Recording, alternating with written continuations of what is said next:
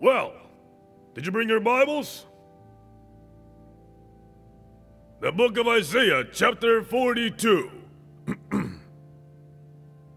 the book of Isaiah, chapter 42, verse 10. Sing to the Lord a new song, and his praise from the ends of the earth. You who go down to the sea and all that is in it, your coastlands and your inhabitants of them. Let the wilderness and its cities lift up their voice, the villages that Kedar inhabits. This is important. Let the inhabitants of Selah sing, and let them shout from the very top of the mountains. Let them give glory to Jehovah. Let them give glory to Jehovah. And declare his praise to the coastlands. Jehovah shall go forth like a mighty giant. Holy God. He shall stir up his zeal like a man of war. He shall cry out, yes, shout out loud. He shall prevail against his enemies. I have had my peace a long time. I have been still and restrained myself, and restrained myself. Now I will cry like a woman in labor. I will pant and gasp at once. Someone say amen to that word. I will lay waste the mountains and hills, and dry up all the vegetation. I will make the rivers coastlands. I will dry up the pools. I will bring the blind away they did not know. I will lead them in a path that they do not know. I will make darkness light before them, and crooked places straight. These things I will do for them, and I will not forsake them. How many of you can say amen to the word? If you don't rejoice with this, you're dead. Put your head in your heart and say, Thank you, God for every promise that you make us. In the name of Jesus, amen. Give a strong applause to the Lord before you sit down. And sit down a moment. The Bible says that the world adores idols, and idols have eyes but do not see. They have ears but do not hear. They have a mouth and don't speak. They have hands but don't save. They have feet but don't move. But our God is a living God. And the only difference between what they teach, the witches and wizards and the craziest teach, and us is that we have testimonies that prove that our God heals, saves, frees, and. Since I have a use of reason, since I have started to walk in the path of the Lord, I have understood that one of the principal prayer that God's people has is revive us, Lord. We want to see revival. How many of you have prayed like that? Nevertheless, many Christians say this prayer for tradition, but they don't understand what revival is. If you ask a person, what is revival? It's when the presence of God is among us. But the presence of God is among us now. It's when miracles happen, but the miracles are happening now. Yes or no? It's when you see the manifestations, but we are seeing the manifestations currently. I don't know if you're understanding me. So, what is revival? It's all of those things, but of a punch. Does someone understand? It's when God literally leaves the shadows and shows himself in front of everyone. It's when miracles are palpable. The glory of God is tangible. It's when you can live, see, feel the glory of God. Yes, it's when God literally breaks his silence. The Bible says, in the text that we have just read. Look at what the verse 14 says. I have held my peace a long time, have been held in silent, and restrained myself. So he wanted to act, but he himself had stopped. I don't know if you're understanding this, but it, it says, Now I will cry like a woman in labor. I will pant and gasp at once. That is revival. When God is, is provoked to leave the silence and from the and, and, from the little movement. And he starts doing things that we have launched for a long time. How many people pray like that daily? Revive us lord. Let there be revival. Visit us lord.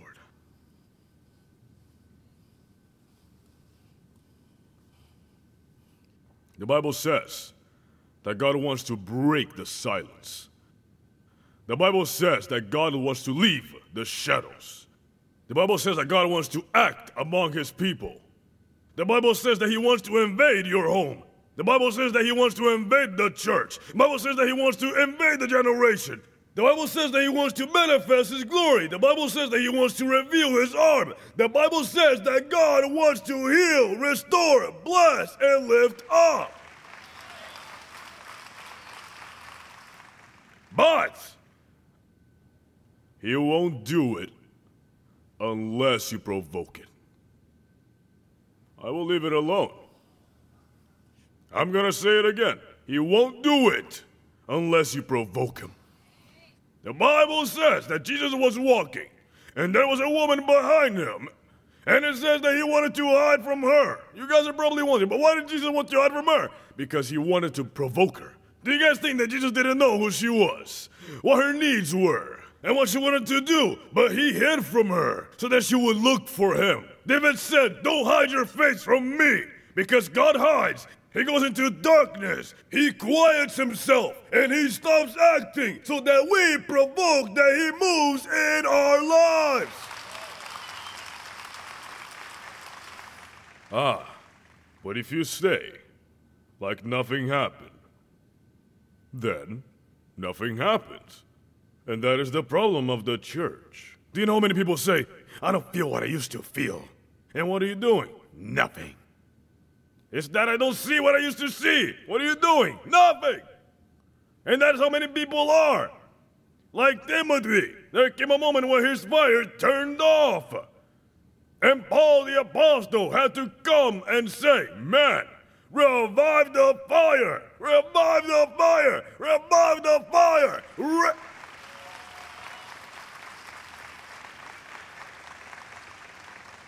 Oh, but we have the Word of God. Yes, but the Word of God doesn't work without being provoked.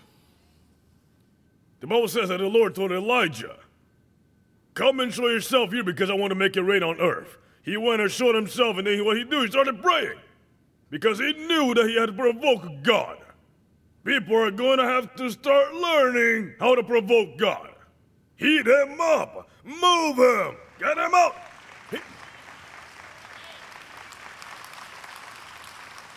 Hello! The Bible is filled with testimonies of people who provoked a visitation from God in their situation. The Bible says, I want the person next to you, the Bible says that when they left the temple, Peter took him to his house, and there he healed his mother in law. Yes, his mother in law. His mother in law. Peter was better than all of us combined. There he is, mother in law.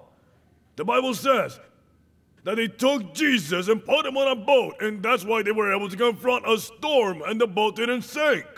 In other words, you can stay with your arms crossed. The church is there to provoke a visitation, to provoke revival, to provoke God. Why? Is it that in church churches see people prosper miraculously and supernaturally and others don't? Why do people receive the supernatural and others don't? Because those are people who have learned to provoke the Lord.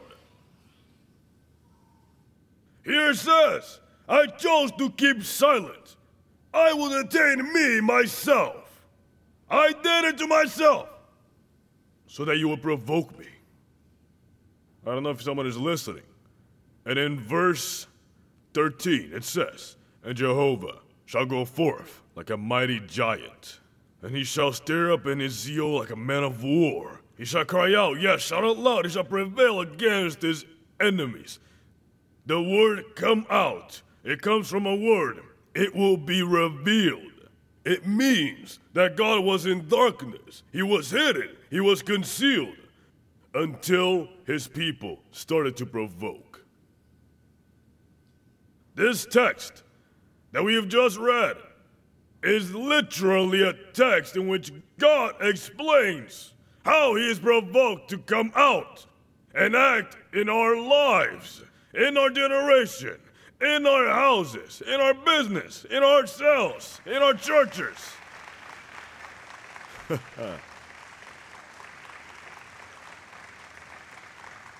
Does someone understand this? When you study the story of the revivals on earth, none of them happened just because. None. Even though it comes from God's part, a visit or revival, someone provoked it. A body provoked it. Someone decided to provoke God. And here the Bible tell us that once God is provoked, there are many results. Number one, all of the enemies are defeated. All of the enemies are defeated. Thus, you haven't seen all of your enemies defeated yet, you haven't provoked God yet. When God stands up, there isn't a demon that remains on his feet. Listen to me well. It takes one ounce to life for a million tons of darkness to run away. One ounce of light. If God manifests himself, no enemies will remain standing. And don't get uncomfortable saying, oh, but what does that mean? That I don't have faith? No. It means that you have not learned how to provoke God so that he comes out. yes, one of the things that church hasn't understood is that you don't have to fight against the devil. Jehovah fights for you. Second Chronicles chapter 20, the Bible says that Jehoshaphat, the prophet stood up and said, The war is in ours, it belongs to the Lord.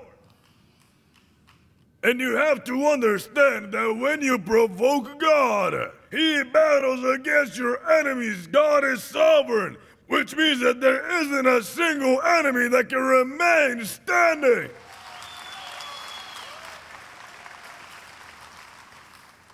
Someone say amen. I don't know if you know this, but, uh, uh, but lion tamers, the reason that you see them with a, a chair, do you know why they have a chair? Have you seen a famous lion tamer from the old times? They had a chair and a whip. It's because the lion is an animal that learns to chase only one prey. And when the chair that has four legs, to them it's four horns that are attacking them at the same time, goes against them, they get confused and submit. They get confused.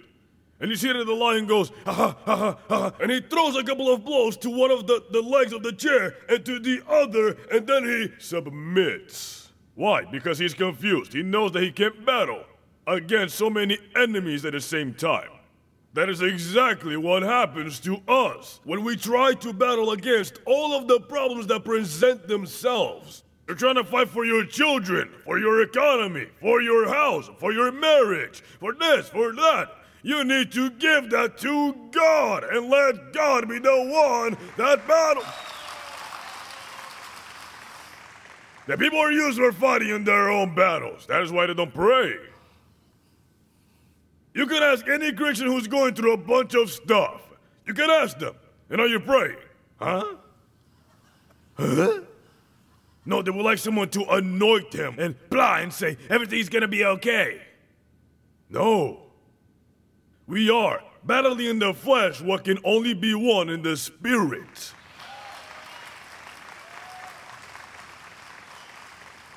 The second thing that we see is light and revelation. When Jehovah comes out, when he manifests himself, it literally says, I will guide the blind on a path that they did not know.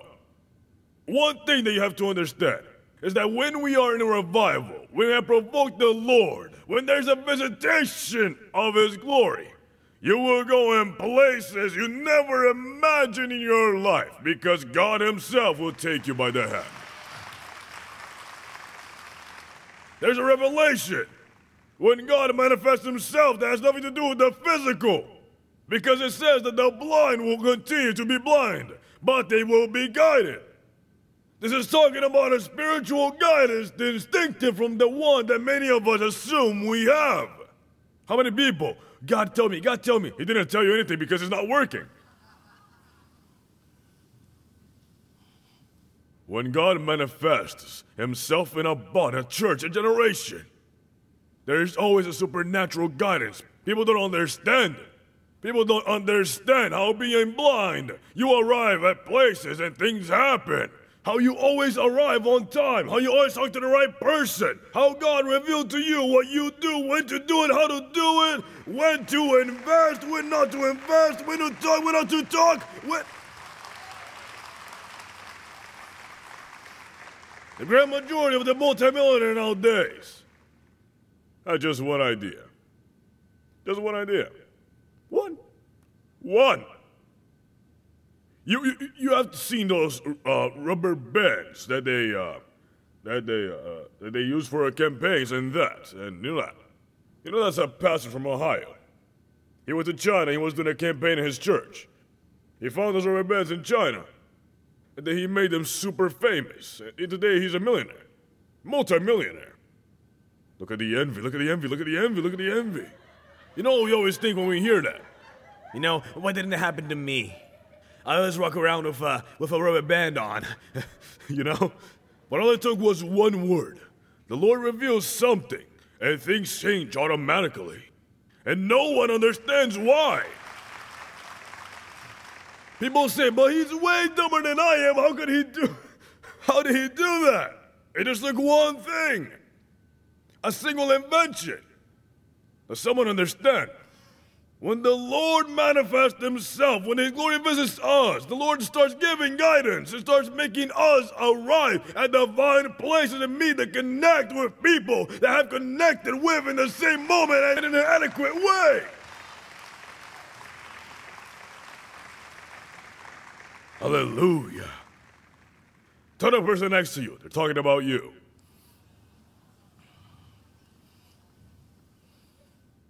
When the Lord is provoked. There are always new manifestations and goals, paths that are unknown, that we will know. Things that you never imagined doing, you'll end up doing them. I don't know if you're hearing me. The fourth thing is advancement. Look at what the Lord says when I manifest myself. I will change all darkness into into light, and every rough place, every rough path into plains. That means that whatever was giving you trouble for you to arrive, now you will walk straight and you will arrive where you needed to arrive. He who has studied revolves in manifestations and the invitations of God and knows what I'm talking about. Yes, this life is to live in the supernatural. If you think coming to Christ is practicing a religion, then you are very mistaken. You practice a religion. A religion is always deaf. But when you came to a living God and you knew Him, something new is happening, something real is happening. And that is how your life has to be in the Lord a supernatural life. The Bible says that manna will fall every day. Every day. And the Lord Jesus said, I am like the manna. So the Lord wants to rain on you supernaturally and supply your needs every day, seven days a week. We all should live with daily miracles every day, minimum. Minimum. We should be passing the day sharpening the antennas. Where's do you want to take me, Lord? Tell me, where do you want to connect me? What do you want to do? What do you do? What do you tell me? Tell me, tell me. Because the Lord will make, he'll, he'll make every, every difficult path a lot easier. The things that work. Do you remember Peter? Peter spent a whole night fishing, and all he got out of that was a coat. Suddenly, the Lord arrives, and what he couldn't do in one night, he did it through your net a single time. In miraculous fishing, by the way, you guys know that was his business. For people that always are criticizing.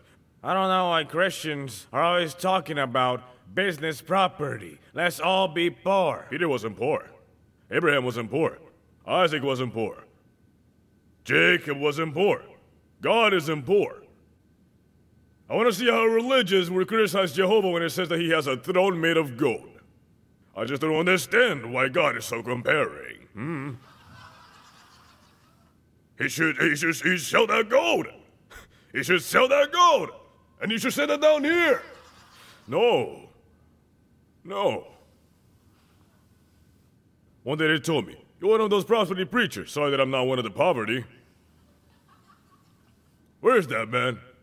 Where's the into people's minds that poverty glorifies God?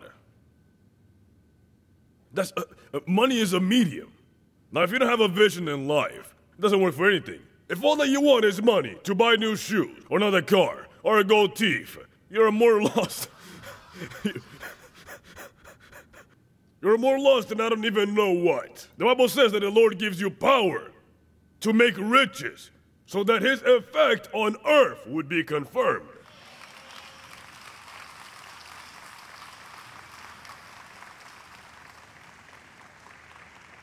A business came to me one day, and he told me, Pastor, I've seen what you're doing here.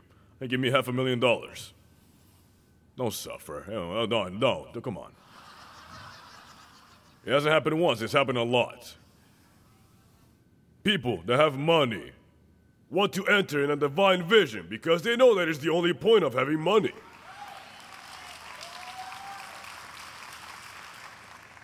That person made, made millions and millions of dollars, and he realized that it had no use. That every day he was getting older. Hmm? That person told me, I, I came to have 17 cars. I don't know what to do with them because I only have one butt.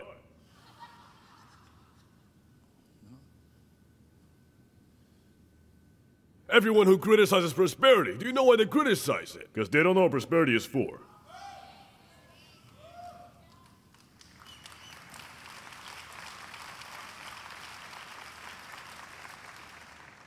You think this costs three dollars? I'll say it again. This doesn't cost three dollars. Well, the Queen of the South isn't giving us money. No, because idiots and a half talking stupidities and nonsense. If it was like that, by the way, if you want to send it to me, send it. I'll rub it in anyone's face. If all, if all the riches of the empire are being mounted for the just, the joke is when they didn't give you anything and they're accusing you. I don't know if you're following me. That's where the joke is. they don't give you anything and they accuse you. Mm-hmm. When the Lord is provoked, his presence is made constant. It says, I will not forsake you. This means that his protection would be constantly over them. Do you know what God's idea was? That he would not move to any place without his presence. The Bible says, and when the person next to you say, listen, it's the Bible that says that. The Bible says that clearly, and the people could not move themselves until the cloud had been lifted. And if it was at night, the pillar of fire. So the Lord could have moved during the day or at night. But the people were not able to move unless God moved. And do you know why, my beloved brothers? Because God wanted that his people walk 24 hours a day under his glory. Does someone understand that? That is what the Bible says. Receive one of my own. You receive me. I don't know if you're following me. Where you arrive, God arrives.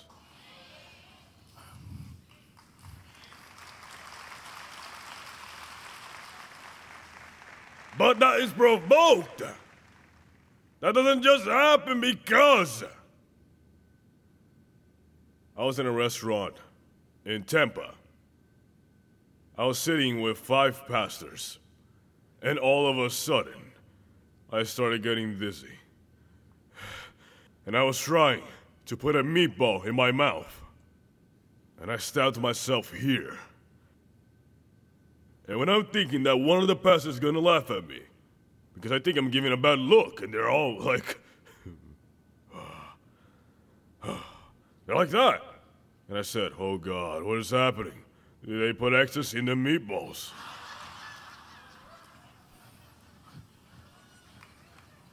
They don't kidnap black people.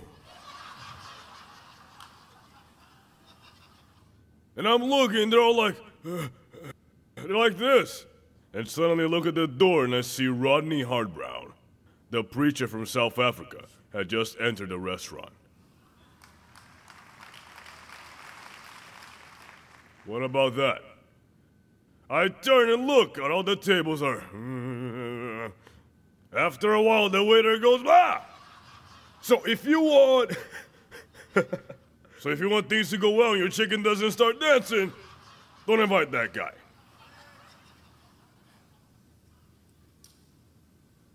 Impressive. Honestly, up until that point, I've never seen something like that. As a matter of fact, I didn't know him. It was the first time I had seen him in my life. And suddenly he came and told me, Man of God! I said,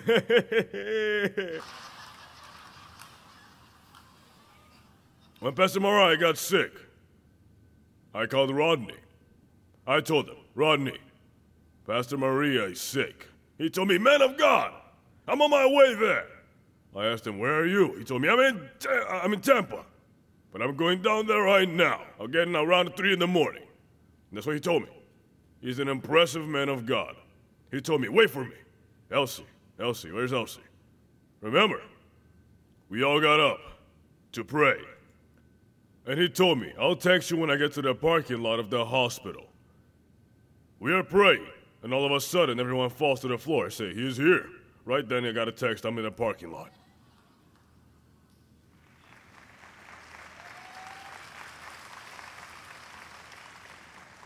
Ouch! Impressive. Now, that doesn't happen just because. Huh? You have to provoke that. We're talking about a visitation. We're talking about a, a, protection that doesn't separate from you. We're talking about how Moses had to cover his face because it shined on him. We're literally talking about a glory that remains inside your body.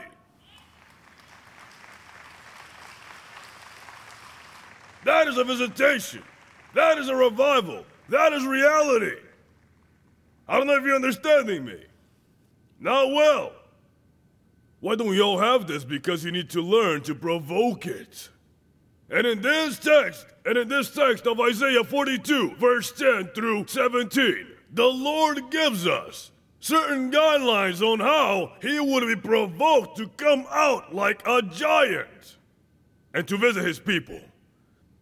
Number one, and this always influences God's visitation devotion. Say devotion. It's devotion, worship, prayer, fasting, looking in the face of the Lord, entering the presence of God. The Bible says, He who inhabits the shelter of the Most High will dwell in the shadow of the Omnipotent. You know what happening is, right? Happening is a room, it's where you live. So many people say, let's pray with Psalm 91. That's not for you.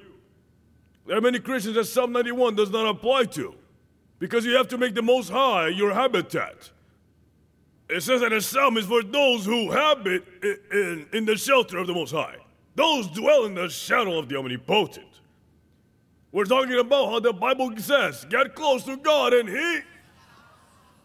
There are a ton of people that don't know how to get close to God.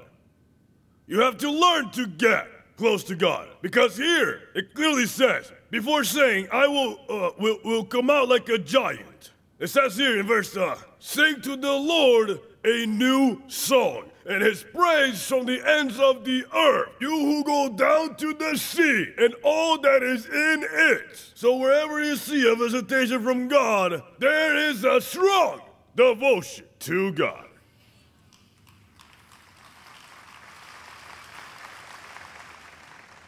I always tell people that you can't enter a kitchen when they're frying fish and leave without smelling like fish. The Bible says that when the disciples got close to the people, they said, These people were with Jesus. These people were with Jesus. And not just because they smelled like Jesus and looked like Jesus, but because they had the same power that Jesus had.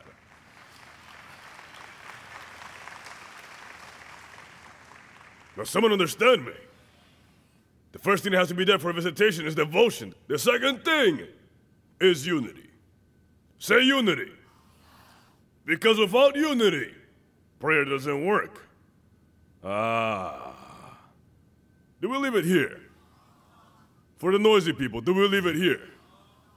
Those who have enemies, those who criticize, those who are enemies for their brothers. Let me tell you something your prayers don't leave the bathroom of your house.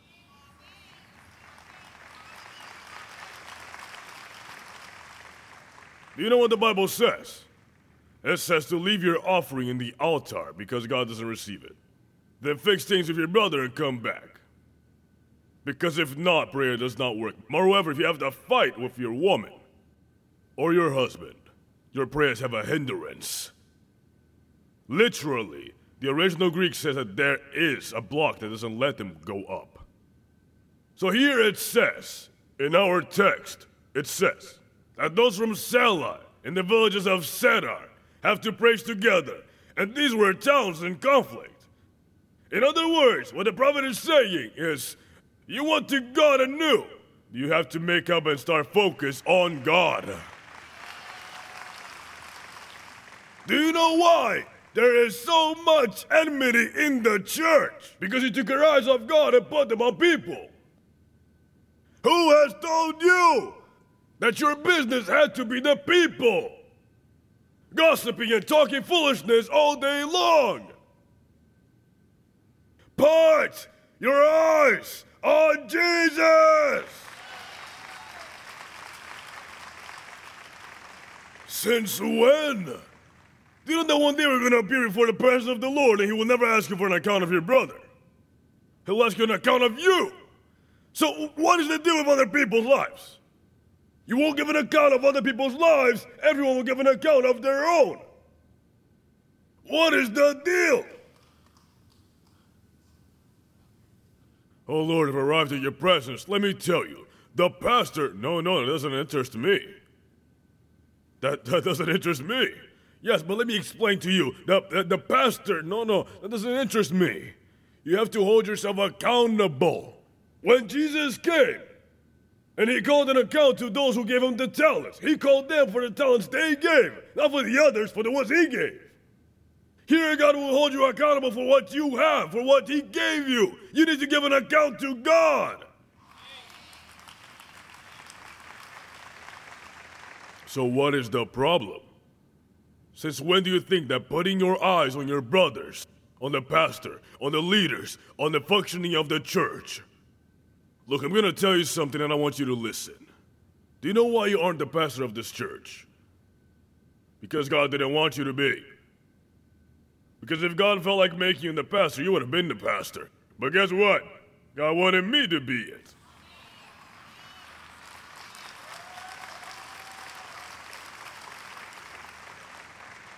It's been a while since I've been to the Dominican Republic.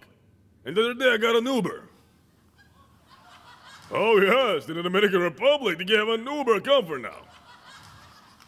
I got an Uber for Punta Cana, dude. But I don't know anything about that. And I think that the guy was a bit lost. I don't know how. I asked, where are you from? From Barahona? Oh. Barahona is south, but Punta Cana is towards east. But the thing is, as much as I thought the guy was lost, I was more lost than him. Besides, I wasn't a driver. Besides, I had already agreed to a price. So we could take a whole day going around in circles buying bofi and uh, flour cakes. It doesn't matter. The same thing happens with the situation. You are not the pastor. They have to realize that you are the pastor of this church. So relax. I will take you wherever I need to take you if you want. If not, just leave it there.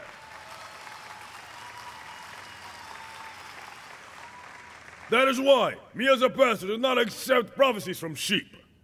Sorry, but I don't accept prophecies from sheep. Because if a sheep gives me a prophecy, that means the sheep is guiding me. And that is not hierarchical, according to the Bible. Do you know who prophesies over me? The prophets from outside, the man of God. The prophets that I call and say, Hello, prophet, I need this. And he tells me a so so thing. You need to know that. I don't accept prophecies. I don't come to me and say, Well, you can tell me I had a dream very well.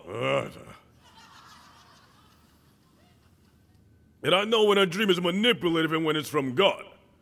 Because because the because the word of God confirms something to you. You know when people are saying stupidities to you, and when it's from God. Huh? Either way, I don't accept it. Why? Of course not. Since when do you let your five year old determine what is done with the rest of the money that you have saved up for the month's rent? Ask him, he's gonna say Chuck E. Cheese.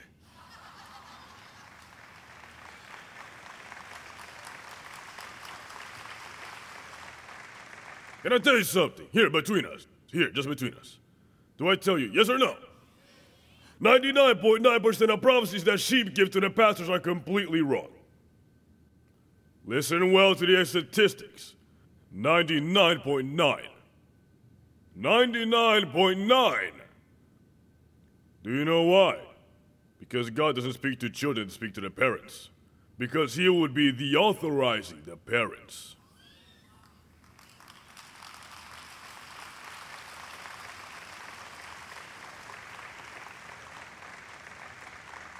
Today I got a JJ. And I said, Here, JJ, the phone. Fix that for me right now. Fix that up for me. Fix it! The guy went.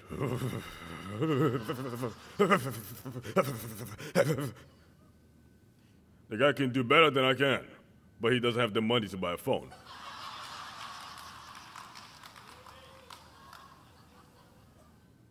You can do many things that I cannot, but you don't have the wisdom to do what I do.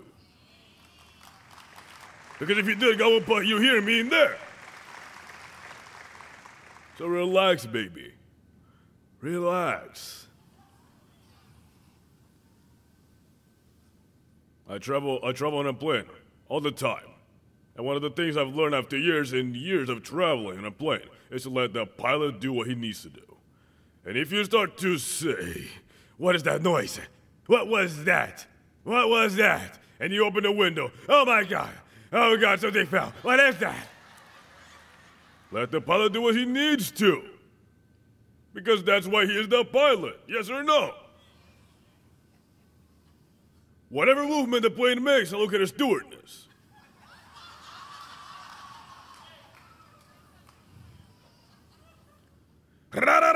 You see the stewardess going.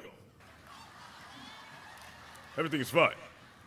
If for any reason you see the stewardess running back there, with a parachute attached. Start praying. That's like the, the pilot when he tells you, Hello, we're flying over Miami. Oh my god, you can see the pink flamingos right there. That's my grandmother's house right there. Oh my god, hi mama, hello. Everything's fine. But if suddenly it goes, and your heart's pilot says, The Lord my shepherd, I shall not want. You need to prepare because you will.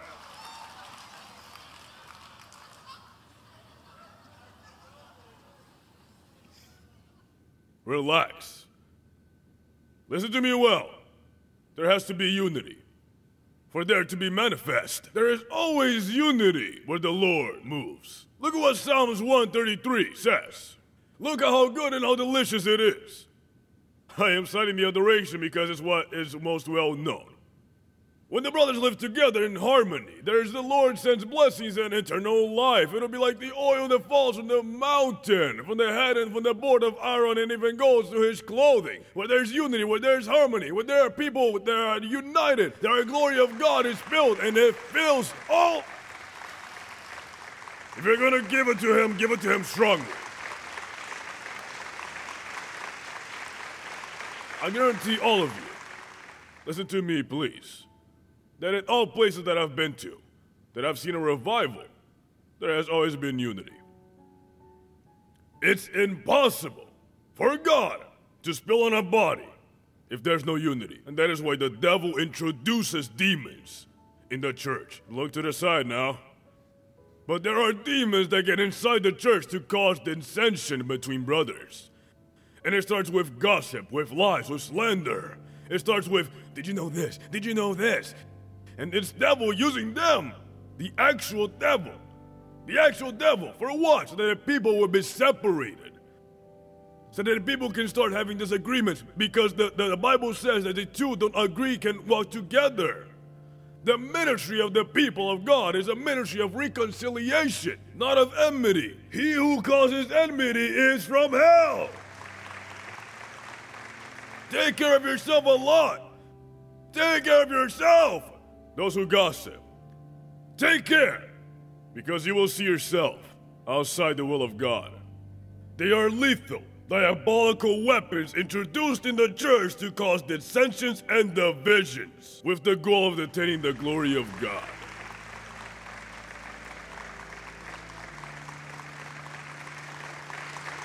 And finally, the third thing that provokes God to come out like a giant is commission. It says here, announce the praises of Jehovah in all places. The Bible says in 1 Peter 2, verse 9, that we are a chosen lineage, a holy nation, a priesthood. So, the Lord chooses us, transforms us, sanctifies us. For a what? To announce the virtues of Him who called us from the darkness to His light, which is admirable. There is only a singular reason to why God saves you, and it's so that you can be the spokesperson of His glory. Show me a church that is preaching the gospel, and I will show you a church full of God.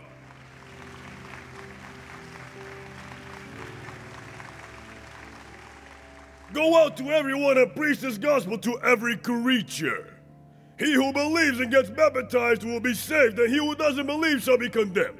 And these signals will follow those who believe in my name. They will cast out demons, they will speak in new tongues, they will be serpents in their hands. And if they face deadly things, they will not be harmed. They will put their hands over the sick, and they will be healed. You preach, and the Lord heals, frees, lifts up, and spills his glory.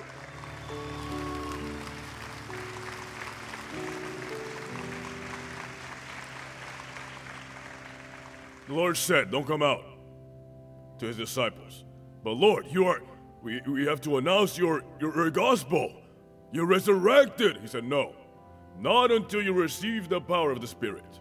Because if you go out there to preach a gospel without power, no one will convert. The people don't want you to talk to them, they want you to show them. And because of that, one of the things that God wants to do is fill you with His power. But you have to be willing to take your word wherever God sends you. Many people ask me, Pastor, why don't you go to so and so? Because I told the Lord I will go where He sends me. I know to go to places that are very elegant. I know to go to places that are in war. I have been to the most dangerous cities in the face of this earth. In the most horrible situations. And you guys wonder why? Because one day, I told them, if you anoint me, I will take your word wherever you send me.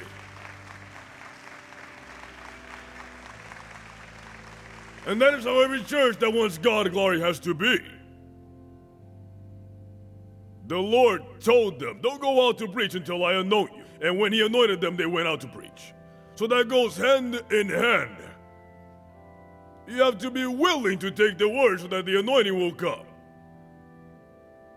The Lord says, You want me to come out like a powerful giant?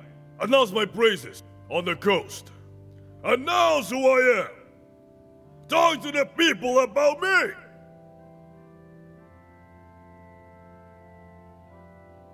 Lord, feed the Gadarenes and tell yours what I did with you. I will guarantee you that the most anointed people who go to this congregation are the leaders who are preaching the gospel.